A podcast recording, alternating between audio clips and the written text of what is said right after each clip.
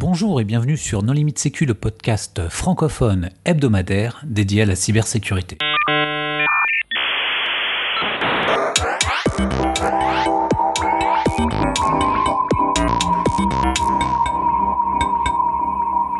Aujourd'hui un épisode sur la nuit du hack. Pour discuter de ce sujet, les contributeurs No Limit Sécu sont Vladimir Collat. Bonjour. Nicolas Ruff. Bonjour. Jean-François Audenard. Salut. Marc-Frédéric Gomez. Bonjour. Hervé Schauer. Bonjour. Et moi-même Johan Nuloa. Alors, la nuit du hack, Nicolas. Non, on aurait peut-être pu dire bonsoir, puisque comme c'est la nuit du hack, euh, bon bah on enregistre la nuit. Hein. Oui, euh, tu dis ça pour ceux qui sont arrivés un peu tard, mais ça commençait à 9h. Enfin, 10h la première conférence. Oui, mais 9h les stands, et donc 8h30 pour ceux qui installent un stand. Non, ça a commencé dès hier soir. Ah euh, oui, pour ceux qui étaient en, à Hacking Paris. Ok, alors pour les auditeurs par exemple qui ne connaîtraient pas euh, la nuit du hack, est-ce que vous pouvez euh, nous donner une idée de, ce qu'est cette conférence? Ou cet événement plutôt? Bon, certains la comparent un peu à la DEFCON euh, française, parisienne. Donc, conférence avec des hackers, quelques conférences techniques et en parallèle une war room où les gens travaillent, font des challenges et se préparent pour le challenge qui débute à 20h, le challenge ouvert au public. Et en parallèle, il y a un challenge privé avec des préqualifications qui se sont faites il y a quelques mois sur le web, euh, en ligne. Et voilà, et c'est limité à 10 équipes, je crois. Il y a aussi une particularité, c'est quand même la nuit du hack pour les enfants. Voilà, NDH Kids. Le NDH Kid. Exceptionnel. Et moi, j'en ai pas ramené deux, j'en ai ramené sept aujourd'hui à la nuit du Hack Kids. Donc euh, je sais pas combien il y a de participants euh, maximum à la nuit du Hack Kids. Euh, c'est quoi C'est 40 ou 50 Mais en tout cas, euh, bravo. Euh, chaque année, euh, je ramène les enfants et les copains. À chaque fois, enchanté. Alors qu'est-ce qu'ils font les enfants? Cette année, de ce que j'ai compris, ils ont fait de l'électronique euh, à base de colle euh, qui conduit l'électricité pour faire des petits badges lumineux à base de LED. Ils ont fait euh, du chiffrement de César. Ils ont fait des réactions chimiques. Voilà pour ce que j'ai compris. Mais en tout cas, ça leur a plu. Ils ont rencontré des personnes, fait des trucs qu'ils n'ont pas l'habitude de faire, et c'est ça qui est top. Il me semble qu'il y a des workshops aussi, le soir. Euh, oui, mais on peut pas encore en parler puisqu'on les a pas encore fait. Alors c'est vrai qu'on enregistre cet épisode euh, en milieu de journée du samedi. Ouais, en fin de soirée. euh, Non, en fin d'après-midi, euh, avant le début de soirée. Il est 18h. En début d'après-midi, pour tout bon hacker qui se respecte, qui a prévu de faire une nuit blanche. Non, non, il est 18h20 au moment de l'enregistrement. Alors, euh, la nuit du hack, c'est aussi euh, et surtout des conférences. Alors, quelles sont les conférences qui vous ont plu? Euh, moi personnellement, il y a deux conférences que j'ai particulièrement appréciées. Alors encore une fois, elles ne sont pas toutes passées. Je vais parler de celles qui ne sont pas encore passées que j'attends avec impatience. C'est celle sur le Heap Spray pour Windows 10. Mais elle arrive à 19h30 je crois, donc on n'en reparlera pas tout de suite. J'ai bien aimé la conférence de Renaud Lifshitz sur le cracking des mots de passe avec un contrat Ethereum. Et j'ai aussi bien apprécié euh, la présentation de l'amiral Croustillère. Parce que j'ai l'impression que c'est passé inaperçu, mais il parlait quand même beaucoup de euh, l'offensif réalisé par les armées et il donnait pas mal de détails sur le sujet. C'était vraiment intéressant, j'ai trouvé. Ah bah il est fait là pour recruter, pour recruter des cyberguerriers. Des cybercombattants, Non, des combattants numériques. des combattants numériques. Waouh, oui. waouh, waouh, waouh, waouh. Est-ce que ça a marché d'après toi? Est-ce qu'il va y avoir des candidats? J'en sais rien, je pense, parce que les t-shirts avec marqué combattants numériques ont beaucoup plu et euh, j'ai vu pas mal de gens essayer de récupérer. euh, Oui, alors moi aussi j'aime bien récupérer les t-shirts, même si je suis pas un candidat. Tu as passé l'âge, Hervé. Non, ce qui était extraordinaire dans son, euh, dans son interview aussi, c'est le fait comment il a glissé, comment avoir deux budgets pour le prix d'une même menace. Il a parlé de la cyberdéfense, de la cybersécurité. La liste là est un peu trop usée. Ça serait intéressant de parler maintenant de, de défense numérique. Donc comment lever deux budgets pour la même chose? Si ça marche, c'est des petites choses qu'on pourrait faire pour, dans le privé. Ah, je pense que dans le privé ça peut marcher euh, dans certaines boîtes. hein. D'un côté tu as la défense numérique et de l'autre côté la cyberdéfense. Moi, dans euh, deux confs qui m'ont intéressé, euh, celle euh, des personnes qui venaient d'Inde sur euh, le Bluetooth Low Energy, qui ont montré en fait euh, que euh, dans les systèmes actuels, pour sécuriser entre guillemets un peu son objet connecté, euh, qui communique euh, principalement avec son téléphone, eh ben le gros problème c'est que on est sur une sécurité de type euh, connexion réseau. Et cette connexion réseau, cette connectivité réseau entre le téléphone et l'objet, elle peut être utilisée bien évidemment par euh, l'application légitime. Donc là, pas de problème. Euh, mais ils ont pu montrer que euh, euh, si tu as une application malicieuse qui tourne aussi sur ton, sur ton mobile, eh ben, elle peut réutiliser cette connexion Bluetooth Low Energy pour aller in- interagir avec euh, l'objet, euh, lui envoyer des ordres, tout ce genre de choses. Et donc ça défend, et a priori, de ce que j'ai compris, euh, le, standard euh, Bluetooth Low Energy devrait prendre en compte des évolutions pour faire une connexion, une, sécurisation entre guillemets de bout en bout. Non plus entre le téléphone et l'objet, mais entre l'application et l'objet ce qui semble assez complexe. Et puis la conférence aussi de Jennifer Lynch de l'EFF là sur euh, tout ce qui est euh, l'analyse faciale, l'analyse prédictive dans le cadre de la police de The New Sheriff in Town. Euh, Waouh, où allons-nous? Surtout, ça démontre que ça marchera jamais. ça marchera jamais et puis c'est super, c'est extrêmement dangereux pour les libertés individuelles. euh, J'ai trouvé que ça, ça intéressant, mais assez, il manquait un peu le côté euh, pratique. Euh, genre, qu'est-ce qu'on doit faire demain? Est-ce qu'on doit tous porter des masques? Ou des lunettes euh, pour, euh, comment dire, euh, tromper les systèmes de reconnaissance Je crois que ça existe, ça, les lunettes spéciales qui font euh, que les systèmes de reconnaissance, ils perdent la boule. Alors attends, c'est contradictoire parce que vous venez de dire à l'instant que ça ne marchera jamais. Or, euh, si ça ne marchera jamais, euh, inutile de, de porter des masques ou etc. Pourquoi ça ne marchera jamais? Non mais bien sûr, bien sûr que si, ça marchera, ça marchera un jour, mais c'est tout jeune encore. Ça marchera jamais au sens que le fait de prédire quelqu'un qui va commettre un crime est euh, quelque chose qui est beaucoup trop complexe à modéliser et que le comportement humain est foncièrement non modélisable. D'accord. Tom Cruise l'a fait depuis 5 ans. hein. Tu as des systèmes qui cherchent à détecter les intrusions depuis une éternité. Eh bien, c'est un peu pareil. Souvenez-vous d'IBM qui nous a avoué dans sa conférence, euh, bon, Curadar n'a jamais rien détecté, mais grâce à Watson, il va commencer à détecter quelque chose. Ouais, mais tout ça c'est encore très jeune, Hervé. Ce sont les technologies qui ont quelques années, voire quelques décennies. Donc dans les années, décennies, centaines d'années à venir, ça va évoluer, ça va devenir de plus en plus performant. Oui, et puis après, tu vas détecter que le mec est un criminel à la naissance. Non, il faut arrêter. Et là, on sera dans Bienvenue à Gataka. Mais non, parce qu'en fait, tu modifieras l'ADN avant qu'il naisse pour être sûr que ça ne devienne pas un criminel. Et le problème sera définitivement. C'est la sécurité prédictive. Ah oui, parce que dans cette conférence, justement, euh, ils évoquaient le fait qu'à partir de l'ADN, ils arrivaient en fait à modéliser un visage en, en- en partant de l'ADN. Christophe Renard euh, vient de nous rejoindre. Bonjour Christophe. C'était pas exactement modéliser le visage, c'était essayer de retrouver les ancêtres possibles et donc euh, dire si c'était plutôt africain, asiatique ou autre. Mais à partir de euh, brins d'ADN tellement dégradés que normalement ils sont intraitables. Et le problème qu'il y a derrière, c'est que c'est complètement opaque. C'est-à-dire que ce sont des sociétés qui, au nom de la protection de leur propriété intellectuelle, euh, refusent tout audit. Donc la défense ne peut pas consulter. Et la conférence de Renaud Lifshitz. Bah, C'était très rigolo. Et brillant comme toujours. C'était passionnant. On les découvrir qu'on n'avait plus aucun système de défense réellement. Imaginez pour le pauvre enquêteur au fin fond de son bureau qui cherche une adresse IP pour Attends, trouver attends. le serveur. Euh, Marc-Frédéric, tu, tu vas un petit peu vite. Sa conférence, elle portait sur quoi? Alors sa conférence, euh, elle portait, elle était en deux volets. Premier volet, comment euh, mettre en œuvre un cracker de mot de passe de type brute force en- sur la base d'une techno euh, en FPGA. Donc arriver à faire des choses sur une carte qu'on, euh, d'un coût de entre 100 à 200 euh, dollars, d'une puissance équivalente à du GPU. Et sur la base de cette idée, Renault a proposé euh, l'éventualité, mais qui n'est pas une éventualité, qui est une réalité parce qu'il l'a mis en œuvre, de euh, créer un réseau réparti basé sur le réseau Ethereum pour proposer, tenez, j'ai un hash euh, SHA-256 à craquer, je propose un bounty, si vous me craquez ce hash, eh ben, euh, c'est X euh, dollars ou X euros ou X Ether. 120 euros. On proposait 120 euros pour craquer un mot de passe qui peut être hyper intéressant. Ça coûte moins cher qu'un consultant quand même. Et donc en fait, tout était euh, réparti, distribué. Tout était réparti sur la base de la technologie Ethereum. Donc euh, trois composants euh, utilisés. Du smart contract pour le code et la logique. Swarm pour du stockage réparti sur le réseau Ethereum. Et puis Net ou DNS, ou enfin un système de DNS, encore une fois basé sur la technologie euh, Ethereum. Donc ça fonctionne, on peut tester et utiliser le système. Moi j'en ressors qu'avec ce genre de système, vu de la défense, comment arrêter un site? Enfin, de la côté de la défense, c'est tout juste formidable parce que tu ne peux plus rien arrêter, stopper. Voilà, ce qu'on s'est dit, ce qu'on ce qu'on s'est dit, c'est que si ce qui avait été présenté là était utilisé dans un contexte de CNC, Ou de collecte de ransomware. donc du, du, euh, du serveur d'un attaquant qui, voilà, qui collecte par exemple du ransomware, on s'est dit mais alors comment pouvoir l'arrêter quoi? Tu peux plus?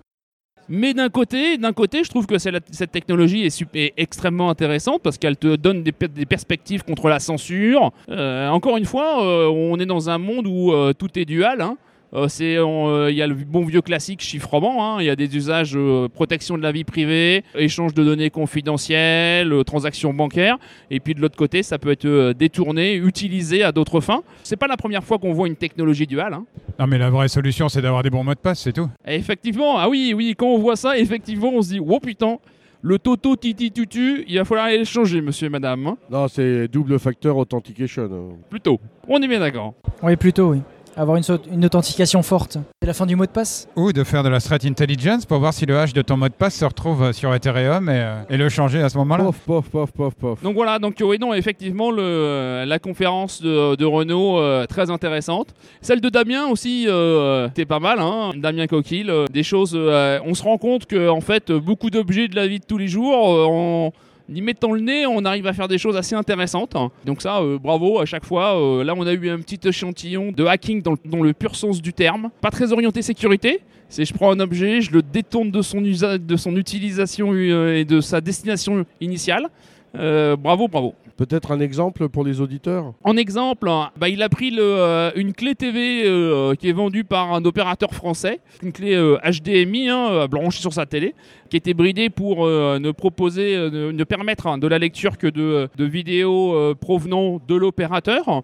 Euh, et on ne pouvait pas, par exemple, lire une vidéo YouTube. Euh, C'était pas possible. Simplement en analysant euh, les communications entre son PC ou l'application Android, je crois, et cette clé, Damien a pu montrer qu'il était capable de, d'envoyer, de soumettre une URL à la clé, cette URL pouvant être une vidéo YouTube euh, ou un film en euh, haute définition. Donc du, vraiment du détournement de fonctionnalité sans même modifier l'objet euh, en lui-même. Du vrai hacking. Du vrai hacking. Nicolas, les goodies cette année, alors euh, Ah oui, on a un évaluateur goodies. Alors déjà, je vais euh, détromper euh, tous les auditeurs. Euh, hand spinner en anglais se dit fidget spinner. hein. Hand spinner, c'est un pure francisation. Et c'était quand même le goodie euh, 2017. Il y en avait à peu près sur tous les stands. Alors, ce que j'ai noté cette année, c'est que absolument tout le monde avait son challenge. Euh, Il y en a certains, le challenge commence à 9h du matin et finit à 8h du soir. Donc, autant dire qu'il y en a, euh, je ne sais pas s'ils venaient juste pour faire les challenges ou pour être recrutés dans ces sociétés de services. Mais en tout cas, ils ne pouvaient pas suivre les cons et faire les challenges en même temps. Ah, ce, qui est rigolo, c'est qu'il y en a euh, très vite, au bout de quelques heures, il n'y avait plus rien à gagner parce que tout le monde avait réussi les challenges. Et il y en a d'autres euh, tout à l'heure, il y avait encore tout à gagner en termes de lot puisque personne n'avait réussi euh, les challenges. Oui, les challenges sont de niveau très variés. On en a fait un ou deux qui étaient. euh, Enfin, ceux qu'on a fait qui duraient 10-15 minutes étaient assez rigolos en général. Ouais, celui d'Orange était sympa. C'était un, une, euh, échapper un Citrix euh, Xenap. Et à partir de là, essayer de couper euh, un service qui tournait avec un timer pour en fait désamorcer une bombe. Et euh, on l'a fait avec Nico et c'était rigolo. On a fait un peu d'over-engineering en cherchant des escapes génériques dans Windows 2008. Mais... Ouais, on a, été, on a cherché trop compliqué alors qu'en fait c'était tout simple. Et qu'est-ce que vous avez eu comme plus beau goodie Alors moi j'aime beaucoup le hand spinner d'OVH qui ne tourne pas aussi bien que les autres mais par contre comme vous pouvez le voir donc là les auditeurs ne le savent pas mais je le montre euh, aux participants euh, il y a des petites euh, diodes qui s'illuminent quand on le fait tourner et c'est vraiment vraiment la classe donc celui-là je vais l'offrir à mon petit filleul parce qu'il est top Oui, alors il était très recherché par rapport à tous les autres en spinner qu'il y avait partout. Bon, moi j'avais quand même récupéré euh, une enceinte euh, Bluetooth euh, qui fait de la lumière, donc je trouve que c'est un joli goodie. Attends, il fallait résoudre un challenge pour la récupérer celle-là s'il a fait de l'ingénierie sociale. J'ai résolu le challenge, T'as envoyé tes consultants pas du tout. il a résolu le challenge J'ai résolu le challenge. Alors, comme chaque année, il y a un atelier de lockpicking, qui est d'ailleurs juste à côté de nous. Qu'est-ce qu'il y a de nouveau cette année? Il y avait un superbe kit de lockpicking à gagner euh, avec un challenge sur un stand. Globalement, il n'y a quand même pas beaucoup de nouveautés. hein. C'est un peu comme DEFCON US. euh, C'est euh, des talks techniques, des talks euh, vie privée, etc. avec le FF. Et puis un challenge euh, à Wargame à partir de 20h où les équipes s'affrontent. Mais en fait, il tourne sur une recette qui, existe depuis 15 ans, parce qu'on l'a pas dit quand même, mais la première nuit du hack, c'était il y a 15 ans. Ça, bon, c'était pas à Disney, ça ressemblait pas vraiment à ça, mais, mais voilà, ça s'est beaucoup institutionnalisé entre temps. Et euh, bah, aujourd'hui, ils sont sur une recette qui marche, et je crois que les gens apprécient, apprécient l'événement et reviennent. Moi j'ai trouvé que même s'ils vendent toujours le même nombre de, tickets, moi j'ai eu beaucoup plus de monde euh, sur le stand que l'année dernière. Donc j'ai été assez euh, étonné. Il y a de plus en plus, je dirais, de professionnels par rapport euh, à la quantité d'étudiants. T'es sûr qu'il n'y a pas plus de monde que l'année précédente? Parce que j'ai l'impression aussi qu'il y a plus de monde. Ah, ils ont vendu plus de tickets? Ah ça je ne sais pas, mais j'ai l'impression qu'il y a plus de monde que l'année dernière. Ben, euh, Moi aussi, mais la salle a la même taille. Oui, mais les gens sont beaucoup plus répartis. Il y a quand même beaucoup d'espace. Il y a la salle, euh, la War euh, Room là à côté. Alors, il y a aussi un espace recrutement. hein, euh, et d'ailleurs, la plupart des stands euh, font des challenges dans l'espoir de recruter. Après, ça manque peut-être d'ateliers un peu plus diversifiés. Typiquement, euh, moi j'attends avec impatience qu'il y ait un stand crête punk comme on peut trouver à la Defcon. Parce qu'il y a du lockpicking, il y a bière, il y a plein de choses, mais on pourrait aller plus loin. L'année prochaine, euh, il y aura du hacking euh, en matière de télécommunication euh, plus élaboré que ce qu'on a aujourd'hui. Moi, pour moi, c'était une première. Et j'ai trouvé, je trouve ça vraiment passionnant. Et il y a du monde, quoi. Il y a tous les euh, milieux qui sont représentés, les professionnels, les étudiants, les chercheurs. Il y a une accessibilité des gens. C'est-à-dire qu'on peut aller voir n'importe qui et parler avec. C'est quand même assez rare. Et en plus, francophone. C'est vraiment extraordinaire. Exceptionnel. Et quand on voit le, le partage de connaissances, parce que personne n'est là pour briller ou se mettre en avant, on voit trois types de populations. Il y a bon, les recruteurs, on les reconnaît assez facilement, ils ont plus de 40 ans. Donc ça, c'est facile. Et puis ils disent bonjour à tout le monde. Non, non, alors il y a surtout des recruteuses. Oui. Et euh, la quantité de, de filles sexy à forte poitrine est tout à fait disproportionnée. Et on sent les recruteuses de partout. C'est super sexy ce que tu dis, Hervé. Tu peux pas dire ça. C'est la réalité, c'est un fait. Je peux prendre des photos euh, si les auditeurs ne me croient pas. Et la différence entre une recruteuse et euh, une, partie, enfin, une visiteuse du parc Disney, c'est que la recruteuse n'a pas les oreilles de Mickey sur la tête. C'est un peu ça. Ensuite, vous avez après les gens qui sont avec une chemise. Alors, on les reconnaît assez bien. Ce sont des, généralement des agents d'État. Donc, ils sont en train de chercher de l'info, les pauvres, mais un jour, ils comprendront qu'il faut qu'ils changent de méthode. Bon, tous ceux que moi que je connais de l'État, ils étaient en t-shirt euh, comme tout le monde. hein. Non, mais ça, c'est les super agents secrets. Ouais, ils, sont beaucoup, ils sont beaucoup plus discrets que ça. hein. Tous les services de l'État ne se valent pas, Hervé, tu devrais savoir. Non, il y a, il y a surtout le, le fait de- que le hacking, on a des idées un petit peu euh, plus ou moins bizarres là-dessus. Et Là, on voit pas des hackers, on voit pas des gens avec des hoodies à capuche.